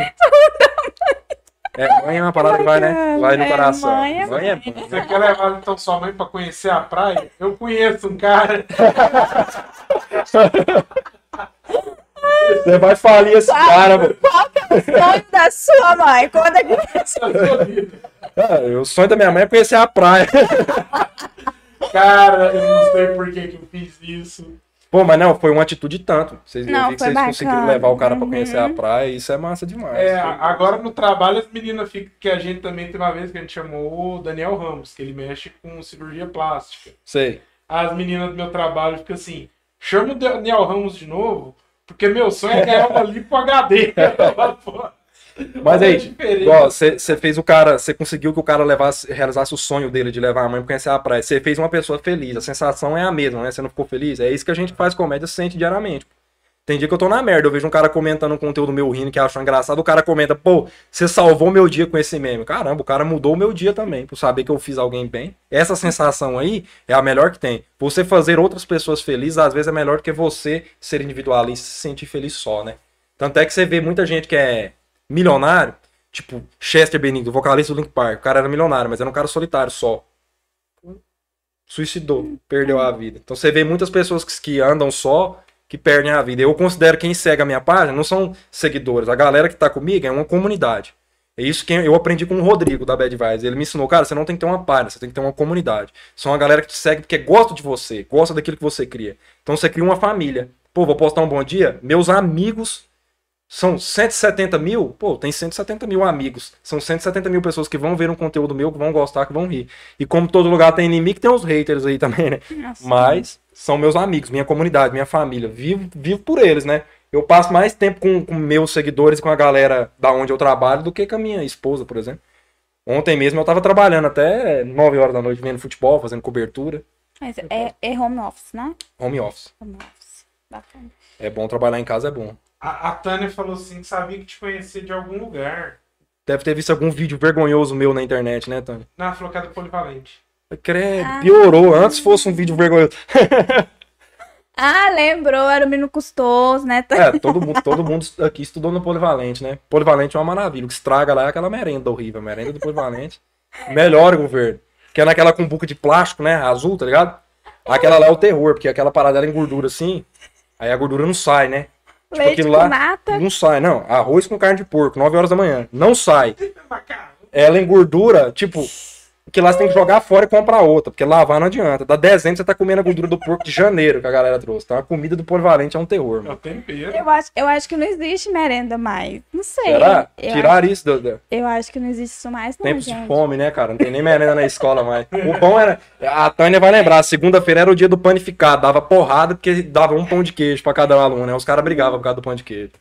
Eu estudei em colégio de freira, né? Não tinha, não tinha esse negócio de merenda, não. Era É, a família boa, né? Merenda era os 15 reais que seu pai dava pra você comprar lanche na Era escola, né? lanche, era lanche, tinha que comprar o lanche. Aí, família boa, aí. Só gente que tem dinheiro Na pra comprar o luta, lanche. né? Na luta, nossa Eu Senhora. estudei no quadrangular, não adiantou, tentaram me colocar na escola Eu estudei lá rígida. um ano. Pois é, tentaram Primeiro me colocar na escola rígida Mas pra ver se quando eu você mudava. entrou, eles, quando ele entrou, você saiu, amor. Ah, é porque ele é novinho, né? É, eu tenho 28 anos, né? Eu tenho 32, eu já já tá mais pra lá que pra cá. É, 4 anos só de diferença. Olha, Você tá com quantos anos, Paulo? eu, 28. 34. Então, você tem minha idade. 34. 34 anos? Ah, não, você tá acreditando que é 28, é 28. Caralho, velho. O cara viu o Pelé jogar interclasse no Polivalente. Não é. Dois idosos aqui. Eu estudei lá no quadrangular muito tempo. Escola muito, muito rígida o quadrangular. Começando pela média. A média lá, se eu não me engano, era 70. Pô, eu tirar 70? Nunca. Jamais. Pô, sair devendo matéria. Lá era difícil. Era uma escola muito rígida, que era uma escola evangélica, né? Mas eu- Aham. inclusive, eu já fui da igreja há muito tempo. Congreguei na igreja há muito tempo. Já preguei na igreja há muito tempo. Fiz um ano de teologia. Conheço da? Bíblia, vixe. Se Olha um dia vocês sentar pra beber comigo, vocês vão ver. Eu sou o melhor pastor quando eu bebo cinco cervejas. Me... Tem mais um? Nós começa, uai, tem? Tem. Pega uma água mineral aí pra mim então, pra não perder a monetização. Mesmo. Daí. Fui da igreja há muito tempo. Peraí, Inclusive foi. Pausa pro X-Clegg. É. Pausa passeia. Foi, foi uma das coisas que me ajudou com stand-up. Hum, Já preguei na igreja. Todo mundo que eu falei isso acha que é piada, mas não é. Tem até Não foto é? com pra você. Eu já preguei, já preguei na na igreja quadrangular para 400, 500 pessoas. Pregava pra jovem muito tempo, fui ungida diácono na igreja. Fiquei muito tempo na igreja firme, firme. E mesmo. hoje não mais. Hoje eu não frequento igreja, mas eu tenho minha convicção com Deus, né? Acredito Sim. em Deus demais, acredito em Jesus Uhum. Cristo também. Conheço muito da Bíblia. Uhum. Qual que foi seu recorde de público? Foi como humorista ou como, como Pastor. pregador? Como pregador, com certeza como pregador. Religião abraça muito mais do que cultura, né? A galera vai na religião por medo. Ninguém vai no stand-up porque tá com medo. Então. Tudo que é por medo vai mais gente, né? Stand-up, eu acho que meu recorde de público é. Ah, não, já abri show de cara grande que eu não sei, né? Deve ter dado 300 pessoas, 400 pessoas, não sei. Mas em comedy, assim, dá 20, 30 pessoas. Mas, pô, são 30 pessoas rindo, pô. Se isso não for bom, você fazendo 30 pessoas rir. Nossa. O palco é o melhor lugar do mundo, cara. Só, o palco vicia. É, é igual droga, vicia. O palco vicia. Eu faço teatro. Os caras ficam até zoando, meus amigos ficam zoando de eu fazer teatro aí. Mas é uma parada que cê- quando você sobe no palco, você é ator, que você é um ator ali, você é um personagem. Sabe por que, que teatro e palco vicia? Porque ali você pode ser uma pessoa que você não é. Você faz um personagem, você é uma outra pessoa. Você se coloca no lugar de outras pessoas. Então é um lugar que é maravilhoso. E nas aulas de teatro, você é quem você é. Você não precisa esconder nada de ninguém. Todo mundo é, é um lugar puro, velho. Você chega, você tira, tira o sapato. Então é um lugar de descanso pra minha mente. Sou apaixonado também por, por, por teatro, palco. Bom demais. E você fez teatro aqui em Anápolis? Aqui em Anápolis Anápolis é o único lugar do, do, do, do Brasil.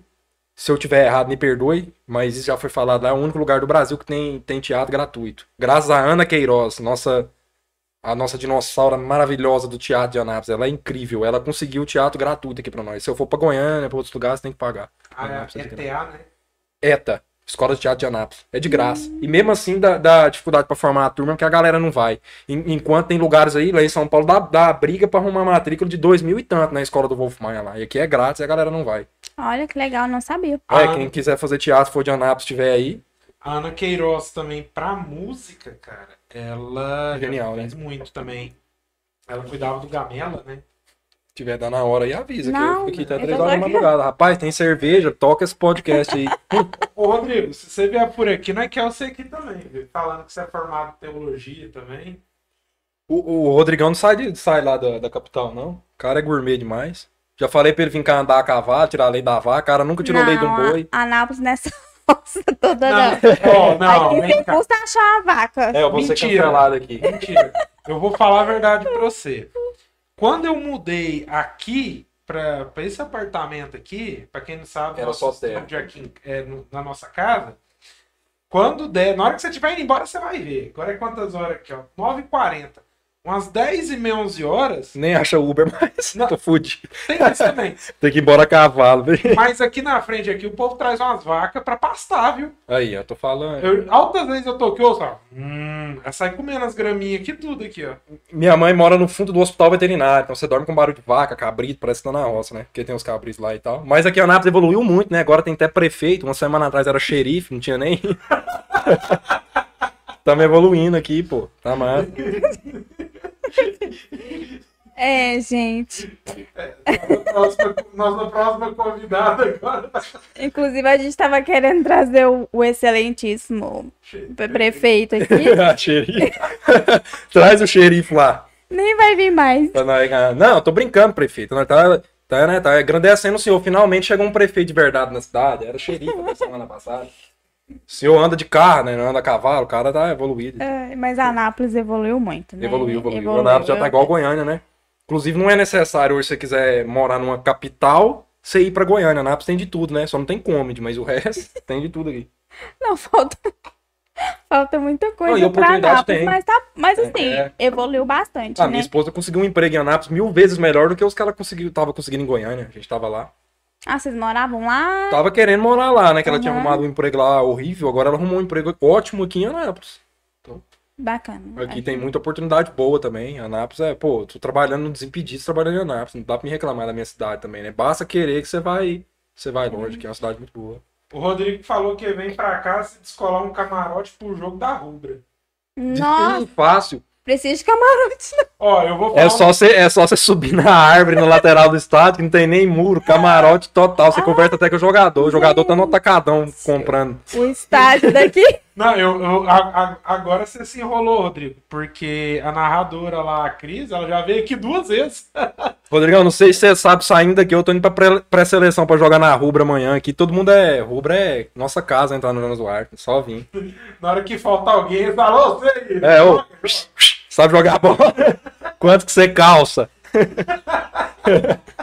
é, que é de Só boa. não fui atacante lá porque eu calço 44, pô. É, e era prancha, né? E tem que andar de é surf, né? Futebol mais não. E como que é o Lucas Pai? Você falou que tem uma filha. Você tem, Tem. uma filha. Como que é o Lucas Nossa, Pai? dá trabalho, cara. Dá muito trabalho. É. Ah, eu, eu, eu vivo eu vivo por conta da minha esposa e da minha filha, né? Tudo que eu faço é por elas. Eu, cara, eu morro de medo de ficar desempregado por causa das minhas filhas. É, sei lá, minha vida minha filha.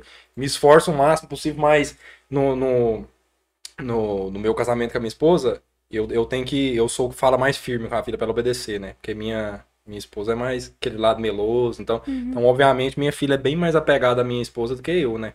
Mas eu tô feliz que agora trabalhando com meme, eu tô, eu tô em home office, né? Então tem mais tempo pra ela. Ela passa o dia comigo. Hoje eu tava ensinando ela a limpar o bumbum. Tem mais top do mundo. tô acompanhando essas coisas, né? Se, se ficasse só com a minha esposa, se eu trabalhasse na rua, por exemplo, eu ia perder muita coisa da, da, da infância dela. Então tô mais próximo. Eu amo a minha filha também. Já deve estar dormindo já, hora dessa. Acho que minha esposa, por estar tá aí, desculpa, cerveja subindo, ela já, já tá dormindo. Mas eu amo a minha filha demais, a conta. Ela tem quatro aninhos. Eu, eu conheci a minha esposa em final de 2018, a, agosto de 2018. Em janeiro ela descobriu que ela tava grávida. Ah. A gente casou e tá, tá junto até hoje. Então não foi, não foi uma, uma gravidez fácil, foi o período que eu fiquei mal, porque eu fiquei preocupado realmente, né? Querendo ou não, é uma responsabilidade muito grande que você tem.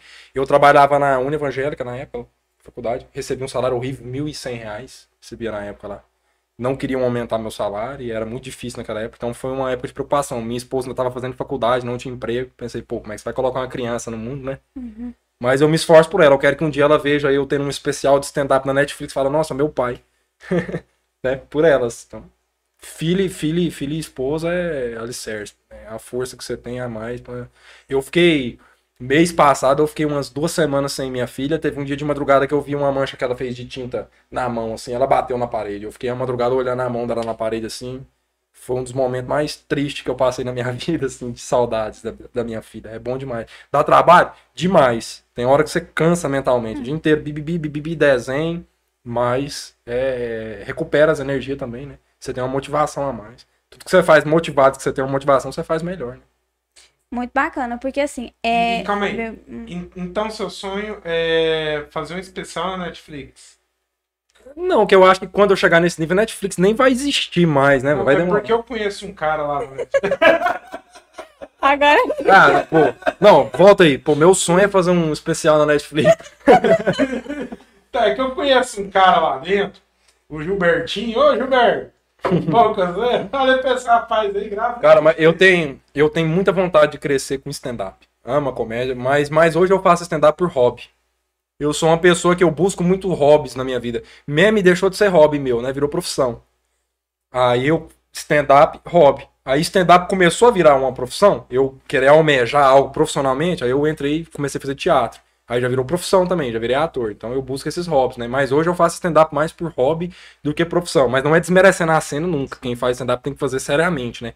Mas hoje é um hobby meu. Que eu, graças a Deus, eu faço com excelência justamente por isso, que é algo que eu gosto de fazer. Eu não vou fazer só porque, pô, eu quero fazer stand-up aqui pra me ganhar um dinheiro, me receber um cachê. Não, eu vou lá porque eu gosto.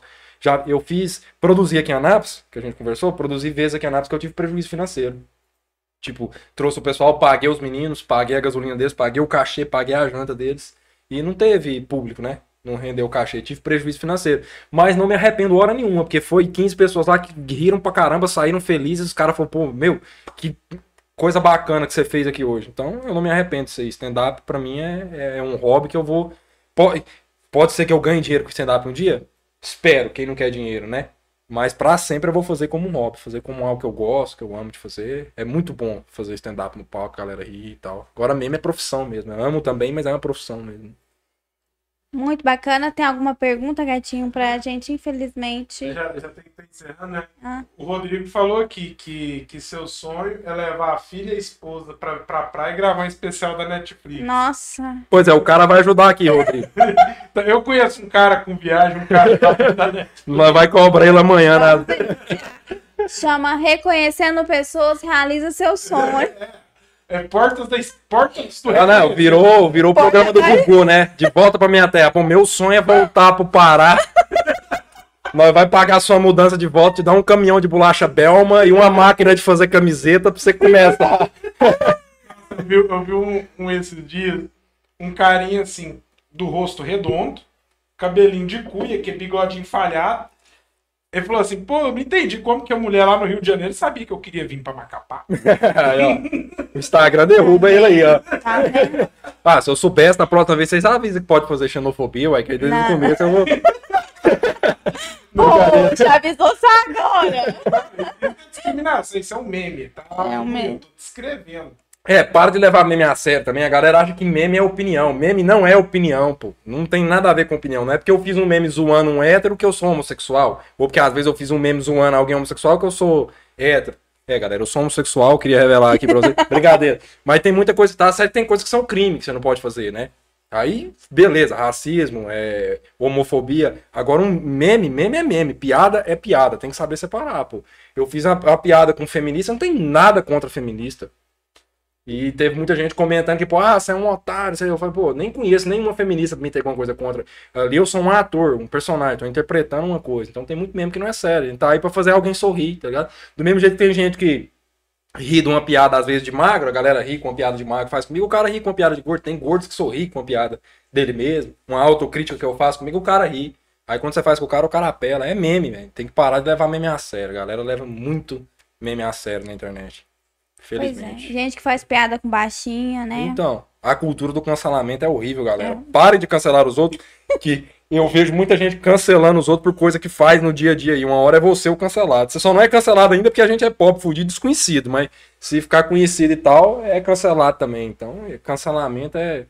De, de- o povo não dá chance pro pessoal melhorar, né? Tem coisa que a galera não sabe, pô. O Rodolfo aqui foi pro BBB lá, fez umas piadas que ele nem sabia que era racismo, brincou com o cabelo do João lá e a galera caiu matando, né? Tem coisa que você não sabe. É polêmico falar disso, mas dê chance para as pessoas evoluírem com o tempo, entenderem o que é errado, o que não é, aprenderem e etc.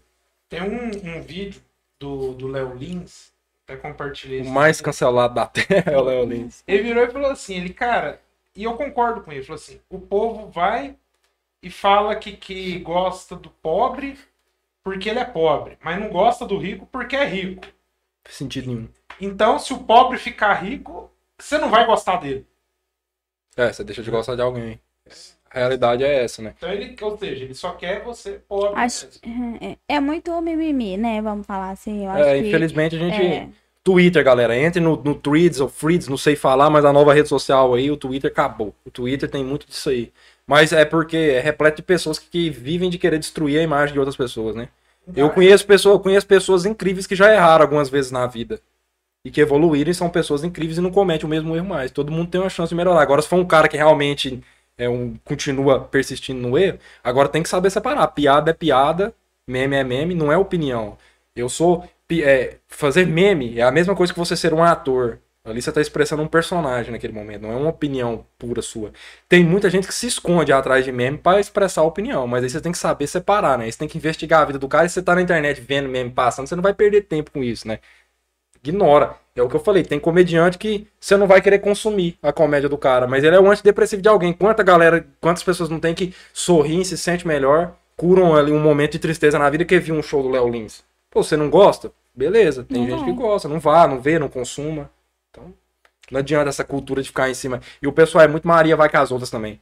Eu vejo muita gente que você posta um vídeo, o cara vê aqui e fala, pô, engraçado. Aí o cara entra no comentário, um cara comentou, ah, isso aqui, você ofendeu tal minoria. Aí o cara fala, não, é mesmo. Aí vai lá e comenta hate também. O cara acabou de rir, acabou de achar engraçado, aí ele vai na. Maria vai com as outras, entra na onda dos outros e, e comenta uma parada.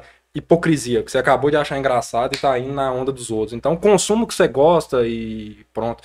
Que crime, se alguém cometer crime, quem tem que ver isso aí é a lei, quem tem que ficar atrás é o governo, não é nós, né? Eu que vou ficar na internet vendo quem é que tá cometendo, deixando de cometer alguma coisa. Consuma a comédia que você gosta, o humor que você gosta e deixa o resto pra lá, que essa comédia pode ser um antidepressivo de alguém. A realidade é essa aí. Muito bem, muito bem. Deixou o recado, um recado muito bem dado, arrasou.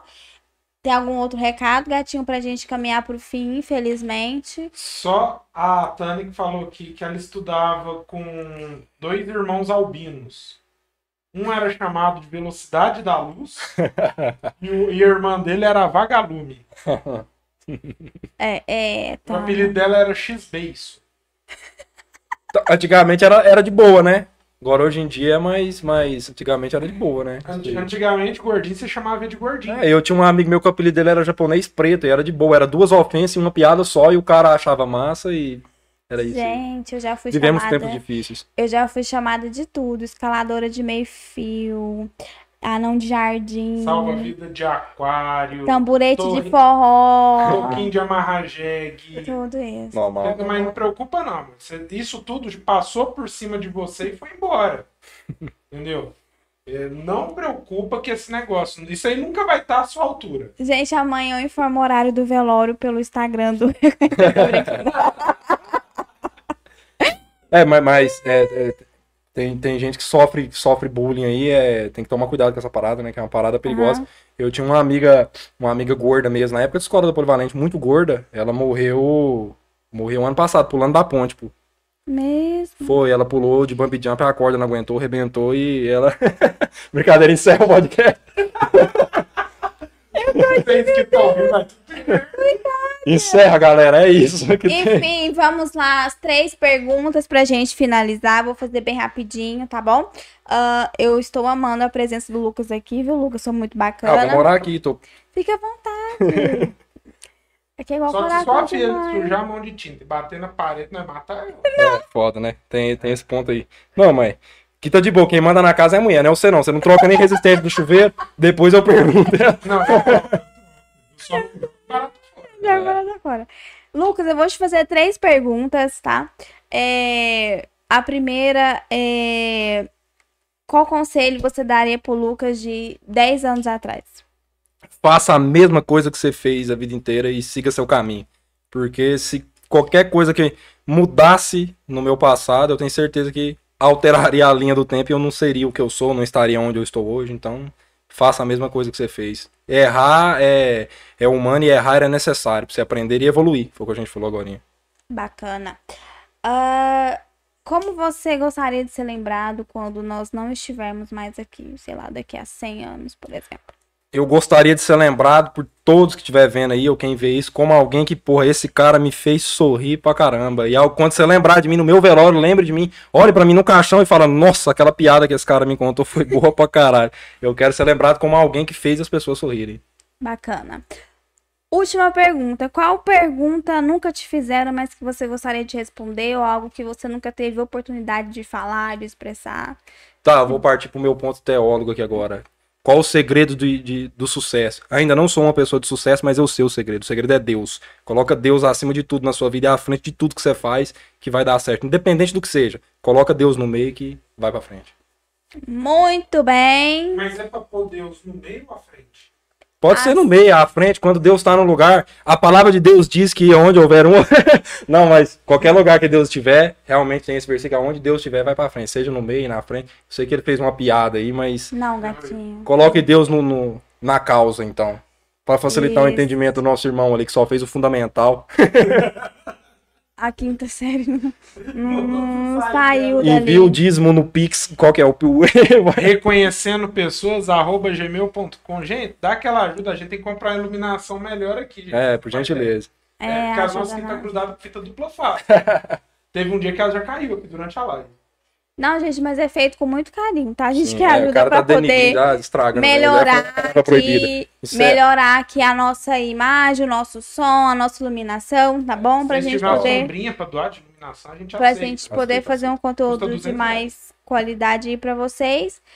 É, a gente vai encerrando aqui o podcast. Lucas, quer deixar uma mensagem? Olha para essa câmerazinha aqui, fique à vontade para quem está nos assistindo ou vai nos assistir. Exato. Ah, se você quer trabalhar com memes, quer trabalhar com comédia, ou independente do que seja, aquilo que você quiser fazer, persista e faça. Você é capaz de fazer o que você quiser. Só não desistir que a hora chega. Persistência é o segredo. Muito bem, gente. A gente vai ficando por aqui. Na segunda-feira que vem, finalmente quem vai estar aqui é o Joelson do Casa do Arroz O homem Frito. desprezou. Finalmente vai ter um convidado bom segunda-feira que vem. Não, é porque o Joelson ele ia vir na segunda-feira passada, Ai, na quarta-feira ele precisou remarcar e tudo mais. Então ele vai estar aqui dia 17 com a gente, não percam. O Lucas, se Deus quiser, pode voltar aqui sempre. Adorei a participação dele aqui, aprendemos muito. E é isso, pessoal. Fica com Deus, beijo e até a próxima. E vamos deixar aqui a mensagem da esposa dele, da Rebeca, que falou, gente, é verdade, o ovo do porta-malas ficou inteiro. Amém. abraço. Glórias. Amém. Aleluia.